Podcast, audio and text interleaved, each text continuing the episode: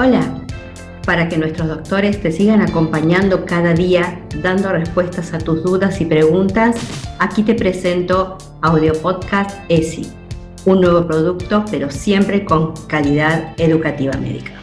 Hola chicos, buen día. Estamos en otro episodio de Audio Podcast ESI, dando toda la información y todas las respuestas a todas las dudas que puedan quedar luego de cada episodio de ESI Academy. Hoy con una jornada larga seguramente vamos a tratar igual de respetar los tiempos habituales de este formato. Así que hola Carlitos, ¿cómo estás? Leo, ¿cómo andás? Bueno, hola Jorge, hola Leo. Hola, ¿qué tal Carlos? ¿Cómo estás? Buen día, Jorge, ¿qué tal? ¿Cómo andan? acá para trabajar como siempre y para, brindar respuestas, como dije al principio. Bueno, vamos con el esquema. Carlos, vos tenés las, preguntas. Tengo las preguntas en honor al tiempo y hay algunas preguntas que ya las voy leyendo. Eh, recordemos que el curso ya está avanzado, por lo tanto por ahí hay temas que se van a entrecursar con, con otros y vamos a empezar con preguntas de la doctora Cherubites, ¿no, Jorge? Sí, eh, exactamente, sí hay una pregunta que hace ella que dice, ¿hay que tener una lámpara de Wood para poder ver mejor las lesiones de piel? Bueno, es una buena pregunta y que puede tener dos respuestas. Si uno tiene una lámpara de Wood, seguramente va a poder hacer un mejor diagnóstico porque la lámpara de Wood permite por la fluorescencia hacer diagnóstico de profundidad y de ubicación de la lesión. O sea que si la pueden tener, y la verdad que no es una inversión importante, ayuda y mucho, pero no quiere decir que se necesite estrictamente para todo tipo de lesiones, ¿no? No sé si ustedes tienen alguna otra opinión, pero yo, lo que eh, me parece que está buenísimo tenerlo, pero una vez que uno adquiere una lámpara de Wood también se tiene que formar para saber lo que tiene que ver y lo que tiene que buscar. Porque cambia, empieza a cambiar, digamos, no, no es que va a cambiar la lesión, sino uno como la ve, entonces se tiene que entrenar también, tiene que empezar a entrenar el ojo en qué es lo que empieza a buscar con una lámpara de Woods. Sí, sí, está claro que la lámpara de Wood no, no, le habla al médico, así que hay que saber mirar.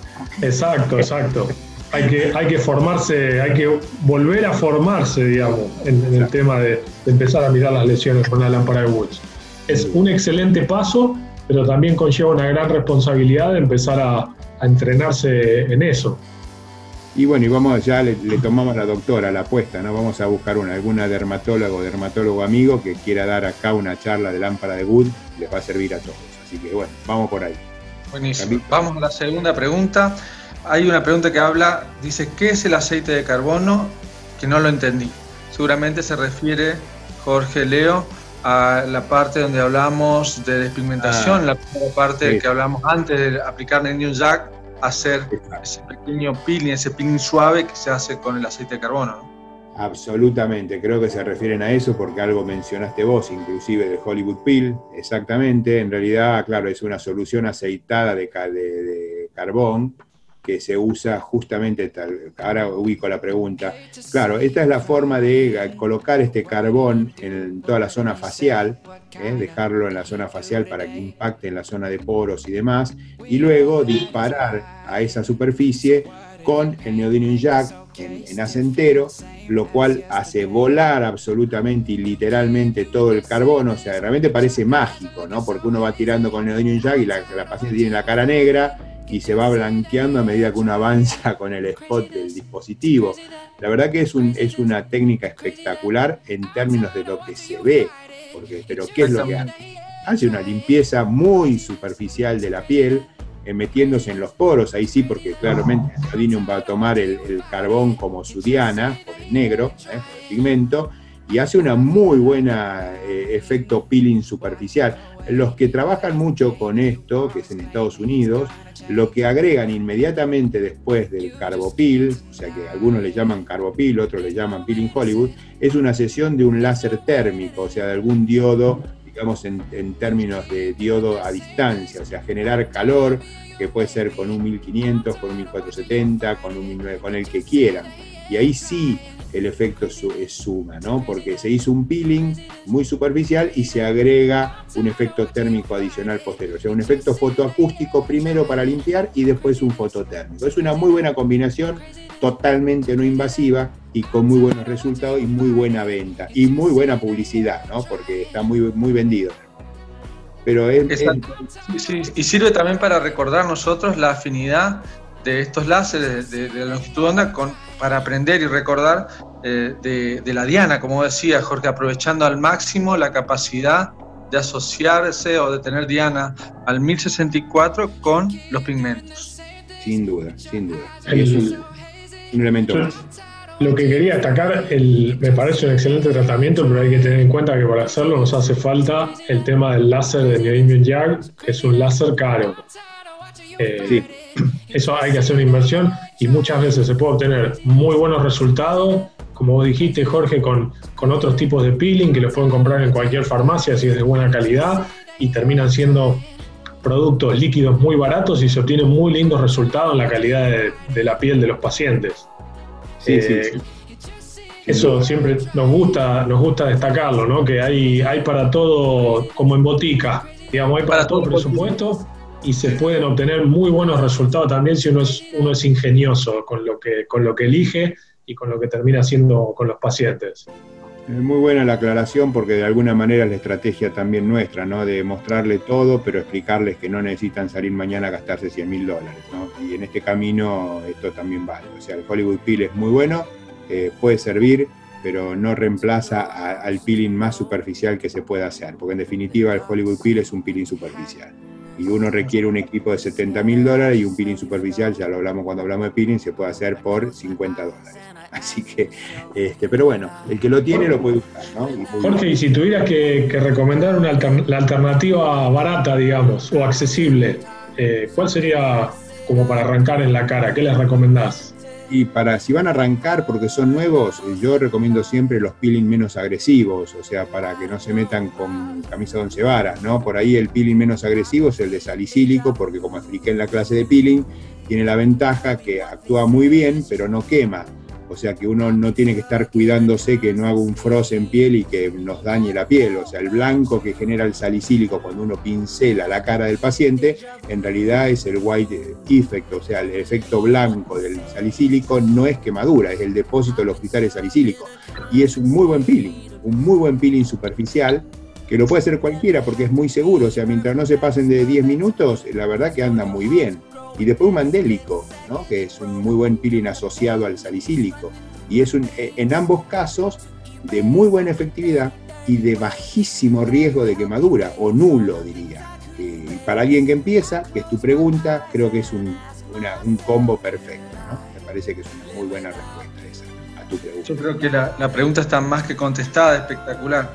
Vamos, a una consulta. Lo de peeling de aclaramiento genital, ¿qué está? ¿En la clase número 4 o en la 5 del curso de SI? En la 4. En la 4. Ah, en la 4, en la 4. Ah, eso está en el video, ¿verdad? En el video de la clase. Exacto, en el video de la clase 4 está toda la descripción de los peeling, eh, completa con las fórmulas y todo. Así que bueno, lo pueden ir a buscar ahí a la clase 4 eh, los que están escuchando el audio podcast. Y ahí está la fórmula, porque a mí también me llamaron por una fórmula, creo que la debes tener ahí, la, la pregunta de fórmulas, ¿no, eh, Carlitos?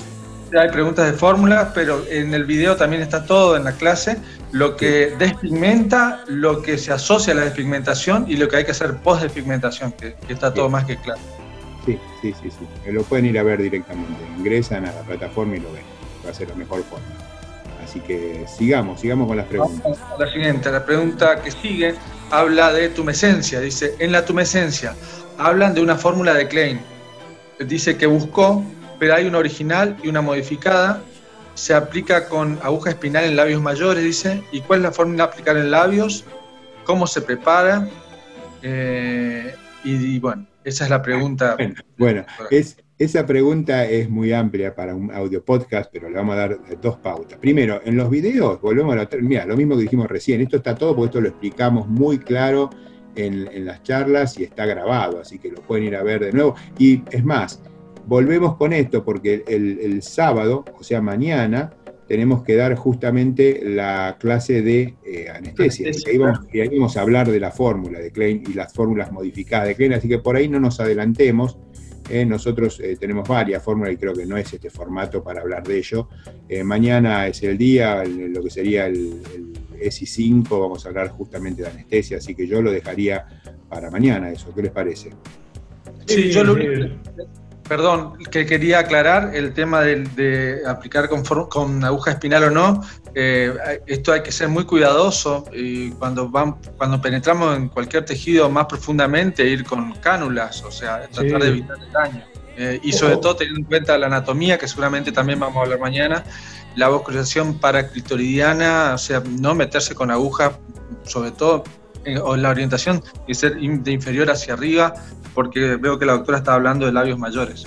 Sí, no, no. Y otra cosa que, no nos olvidemos que Audio Podcast es atemporal, así que no digamos ni mañana ni pasado, porque por ahí lo van a escuchar pasado y van a ir al día siguiente y no los van a encontrar.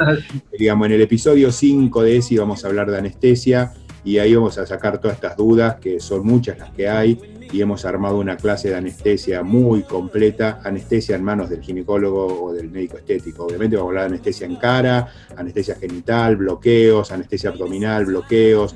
Todo esto va en el audio podcast ahora comentado, pero va a ir todo con video filmado y explicado en el episodio 5 de ESI. Así que bueno, busquen el episodio 5 de ESI y ahí van a tener el video de todo esto que, bueno, que conviene mejor que lo vean a que, que lo escuchen. Así que eh, Leo, Carlos, Leo.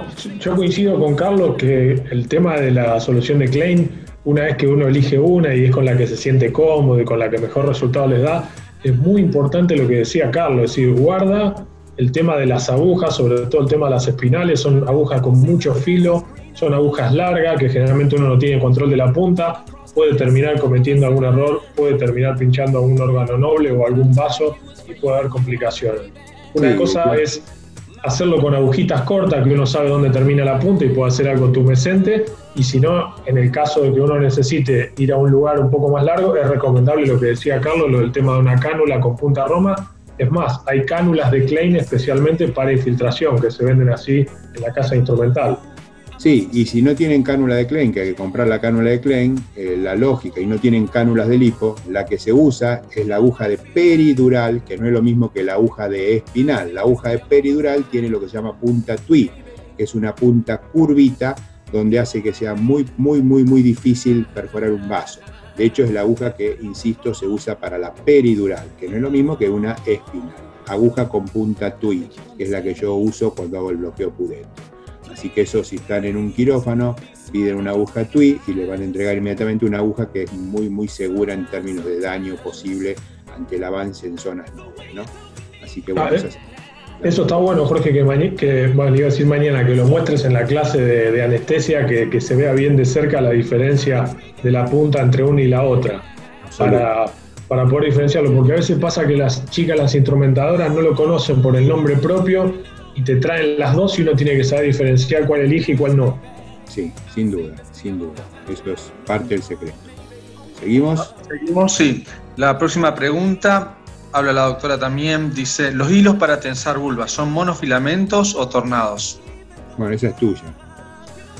fundamentalmente, y acá la experiencia mía en realidad, eh, como vos mostraba y mostraba también Leo, creo que para tensar, para traccionar, yo utilizo generalmente PDO con eh, espículas, espiculados. Em, en ese sentido, los, uso los de PDO espiculados, que son los que logran la tracción. Pero también, eh, anteriormente, para lograr colagenización, utilizamos los monofilamentos en sesiones anteriores que se pueden asociar. Así que podríamos utilizar los dos.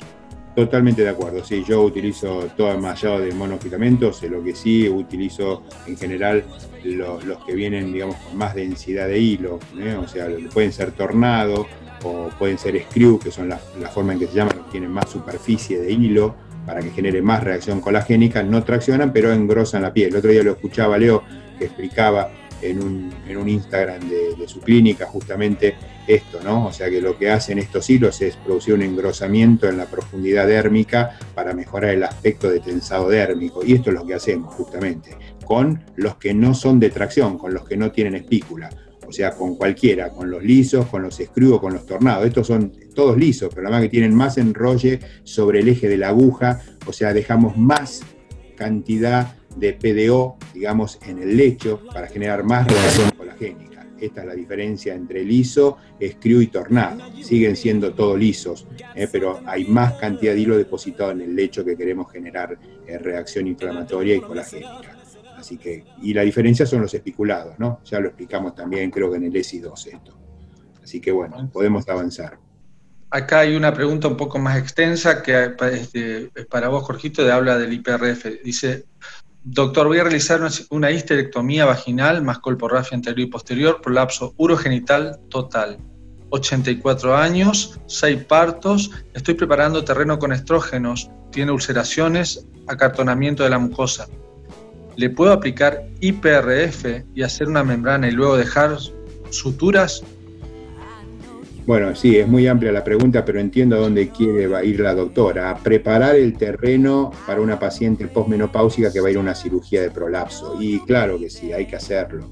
Yo lo hago siempre. Si tienen equipos de energía, usen equipos de energía sin duda antes, dos meses antes, láser, radiofrecuencia, ultrasonido focalizado, lo que quieran, y si no tienen equipos de energía y quieren hacer las cosas bien, y bueno, utilicen las estrategias que ya le dijimos, pueden hacer plasma, eh, o sea, preparar plasma rico en plaqueta y hacerle un par de sesiones de plasma rico en plaqueta en toda la mucosa. A ese paciente, lo suturar, porque ahí va, va, a ir una cirugía, es un prolapso total, no hay magia, es quirúrgico, y nada mejor que preparar una mucosa que seguro está más que atrófica, inexistente, 80 y no sé cuánto me dijiste que tiene, así que sí, hay que prepararlo siempre. La cirugía de esas pacientes hay que preparar la mucosa o con lo que quieran, con plasma, ella dijo IPRF, cualquiera, el que quieran, plasma, plasma, hay que mejorarlo.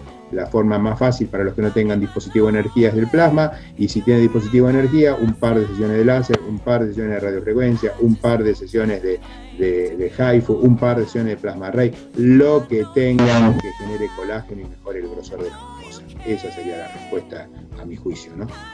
Este... Leo. Sí, coincido con Jorge, es decir, preparar el terreno es fundamental. Todo lo que uno haga después de un terreno que está preparado va a tener mejor cicatrización y mejor evolución. Buenísimo. Bueno, seguimos y ya empezamos con las formulaciones. Eh, hay una que dice, eh, doctor Elías, dice, ¿se puede usar la fórmula sin tranexámico? Y esto seguramente está hablando de despigmentación, Jorge. Sí, los peelings de nuevo, bueno, referimos a que vayan a rever toda la charla del, digamos, del ESI 4, pero sí, digamos, digamos estrictamente eh, no es que uno tiene que usar todo lo que le dijimos, o sea, hay muchas por eso nos, extendimos en esa charla. Eh, el tranexámico suma mucho, eh, suma, pero no quiere decir que si no tienen tranexámico no lo pueden hacer. Por ahí lo que no encuentra la doctora es una fórmula, digamos, específica para esto pero el tranexámico que usamos para esto, justamente para despigmentar, es el mismo tranexámico que se usa en hemorragia. O sea que si en el lugar de donde sea la doctora eh, no encuentra tranexámico para despigmentar, es muy probable, porque los tranexámicos en realidad están en venta para, como antifibrinolítico. O sea, es el mismo que usa en hemorragia el que va a usar para esto. O sea, si usted quiere hacer mesoterapia, doctora, es muy fácil. Consigue la ampollita que tiene, eh, que se vende en farmacia para las hemorragias, la que usa en obstetricia cuando tienen eventos obstétricos hemorrágicos, esa misma ampollita la puede diluir al 50% en solución fisiológica estéril y con eso hace la mesodespigmentante. Es exactamente el mismo, no hay diferencia, es ese. ¿eh? Nosotros usamos con un poquito menos de concentración, pero en realidad es el mismo. Por supuesto que va a ser un poco más caro porque la ampolla del antifilinolítico no es barata, pero bueno, pero es el mismo. Si no lo consiguen, no es estrictamente necesario, puede utilizar otros despigmentantes. Pero bueno, es fácil igual, eh, no, no, no hay mucha magia con esto. ¿no? Siempre en despigmentación hay que combinar un inhibidor de tirosinasa, eh, seguro, en este caso no sería el caso, o sea, el tranexámico se asocia a un inhibidor de tirosinasa y con eso va a tener mejores resultados Si no lo tiene, bueno, no importa, vaya a los inhibidores de tirosinasa, están todos descritos en la clase. Eh, bueno, y si no, y quiere usar el tranexámico y no consigue tranexámico para despigmentar, que ya los hay, bueno, muy fácil, consigue el de hemorragia, lo divide al 50% con solución fisiológica y ese lo usa en eso. Eso es lo que le puedo responder. Buenísimo. Bueno, acá llega una pregunta y no sé cómo estamos con el tiempo, Jorge, de la doctora Varela, Susana Varela de España. Y también una pregunta que tiene que ver con despigmentación. Dice, he pedido a la farmacia de formulación el preparado para despigmentación con láser para el drug delivery y me dicen que esta proporción de retinoico es muy alta y me enviaron documentación. Dice. Seguramente ah, se refiere a la proporción de, la fórmula que, está en la clase No, pero ahí se, ahí se mezclaron algunas cosas. Primero, para el drug delivery nosotros no utilizamos el, retinoico. ¿eh? O sea, el retinoico es para hacer que ingrese a la dermis a través de los agujeritos que hacemos con el láser otro tipo de producto, como puede ser el tranexámico, por ejemplo, o como puede ser alguno de los pigmentantes inhibidores de tirosinasa, que no es el caso de un retinoico que es un peeling de, segunda, de segundo nivel, o sea, un peeling más agresivo. Eh, o sea, no, en drug delivery, retinoico, never, never, never. Digamos, el retinoico sí sirve y mucho para hacer peeling controlado en consultorio. Yo lo uso mucho y está también en la charla que hablamos de peeling. Es muy bueno eh, tiene una gran acción, pero hay que tener cuidado porque el retinoico sí quema. Entonces el retinoico hay que cuidarlo, hay que, hay que saber utilizarlo y entiendo igual el fondo de la pregunta, porque una cosa es el retinoico para peeling, eh, que lo usamos hasta el 5%, y otra cosa es el retinoico que tienen las cremas comerciales, las que son de cosmética, que vienen 0,1, 0,5 y 0,25. Entonces yo creo que por ahí viene la confusión. Una cosa es el producto que va a ir a uso domiciliario, donde en, retinoico el límite es 0,5, y otra cosa es un producto con el mismo eh, activo, que es el retinoico, para uso propio del médico en consulta, uno lo puede usar hasta el 5. Jamás le daría al 5 a la paciente para su casa porque seguro se va a quemar, pero al 5% se prepara para un peeling nuestro, para un peeling médico al paciente en consulta. En domicilio jamás esa concentración supuesto. Yo creo que de ahí viene la conclusión. Muy bien. Y una pregunta, un par de preguntas más. Una que tiene que ver con el ácido hialurónico y pregunta si el ácido hialurónico eh, reticulado o no reticulado para, para genitales. Bueno, ahí en realidad lo que uno quiere es que tenga eso, que tenga mayor duración. Eh, cuando uno en realidad busca las opciones, a mí me gusta usar, por ejemplo, la línea de Botox, que tienen eh, los, los Juviderm y tenemos Volvela, Volift y Voluma. Y realmente el que mejor resultado, y a mí me gusta cómo termina dando, es el tema del Volift. El Voluma se puede llegar a utilizar, pero a veces queda demasiado duro para esa zona. Eh, considero que Volift es una, una, muy buena opción. No sé ustedes por ahí cuál es la experiencia de ustedes o cómo es el, la, la, experiencia o el resultado que han tenido. Sí, yo pienso que por ahí la pregunta tampoco es muy clara con respecto a qué se refiere la doctora o el doctor, no sé quién la hace, no importa, porque en definitiva eh, ella dice uno u otro, en realidad depende dónde, porque por ejemplo para labios mayores coincido la apreciación tuya eh, totalmente, Leo, hay que utilizar un rete para, para labios mayores, o sea, para lograr volumen hay que utilizar un hialurónico reticulado, uso un hialurónico cruzado de mediana densidad, yo uso en general dos densidades, lo, también lo, lo, mostramos ya, o sea, una mayor densidad hacia la proyección del borde anterior labio mayor y hacia, me voy hacia afuera, voy bajando un poco la densidad del hialurónico reticulado. El G-Prime que uso también lo voy modificando. Eh, y coincido con vos en cuanto a la marca que mencionaste, o sea, el, volumen en el caso de Allergan eh, para labios mayores yo por ahí uso muy poquito a veces y en la proyección del labio pero hacia afuera nunca, me voy a, a Bolif o a Volvela también, porque si no queda muy duro. sí, por ahí proyecto más el lado. O sea, uso mezcla. Pero a dónde voy? El, eh, para la mucosa vaginal o para el introito, donde el hialurónico funciona muy bien, el que hay que usar, que quede claro, es el no reticulado, porque ahí no queremos volumen, ahí queremos hidratación. Y esto está bueno para los españoles, ¿no? Que le venden, eh, hay empresas que se dieron cuenta eh, de usar bien el marketing y venden hialurónico y le dicen hialurónico ginecológico. ¿Qué es eso? No existe hialurónico ginecológico. Los hialurónicos son hialurónicos y los podemos usar los ginecólogos, los estéticos, los plásticos. Pero bueno, hay empresas que ya eh, con muy buena idea de marketing, eh, los mismos hialurónicos los envasan con una etiquetita que dice hialurónico ginecológico y algunos están pensando que tienen que usar hialurónico ginecológico. No hay hialurónico ginecológico, hialurónico de cara, hialurónico de cuerpo. Son hialurónicos. Lo que tiene que saber es qué es ese hialurónico la reología desde la química y desde cómo se pone y dónde se pone. Yo uso mucho no reticulado en vagina y en introito, este, y por supuesto cuando voy a hacer modelación de labios me voy a un reticulado y va a depender de cómo quiera modelar cuál uso. Creo que vos pensás lo mismo, Carlos, en términos de los reticulados. Sí, sí, exactamente igual. Y una cosita más, los costos son totalmente diferentes, entonces hay que cuidar los planos. Mm, si vos profundizás con un reticulado que es mucho más caro, eh, por ahí el producto no te, no te tiene una, gran eficacia en cuanto a resultados y podés perder mucho producto. Hay que, como decía Leo y, vos, los planos son importantes. Si estamos haciendo labios mayores, eh, no profundizar con el, con el reticulado porque no va a tener un beneficio en cuanto a modificaciones. Totalmente, y creo que estamos en el final para respetar la, la, forma y el formato de audio podcast ESI. Ya tenemos nuestros 20 minutos de respuestas. Vamos a armar otro de inmediato para, para seguir, seguir enseñando porque cada vez hay más y más preguntas. Eh, ¿Qué les parece si suspendemos, chicos, y los dejamos que descansen de nuestra voz? Sí, ya es suficiente tiempo. Hasta el próximo capítulo. Hasta el próximo capítulo. Saludos y bueno, nos vemos en el próximo capítulo de ESI y nos escuchamos de nuevo todos en el próximo audio podcast. Un abrazo, cuídense. Un abrazo, chicos. Buena labor, chicos. Gracias. Por hoy nos vamos, pero ESI está aquí esperando por más y más amigos. ¿Dónde?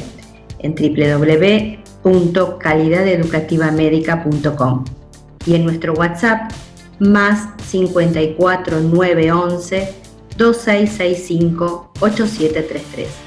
Seguí cuidándote, formándote en casa.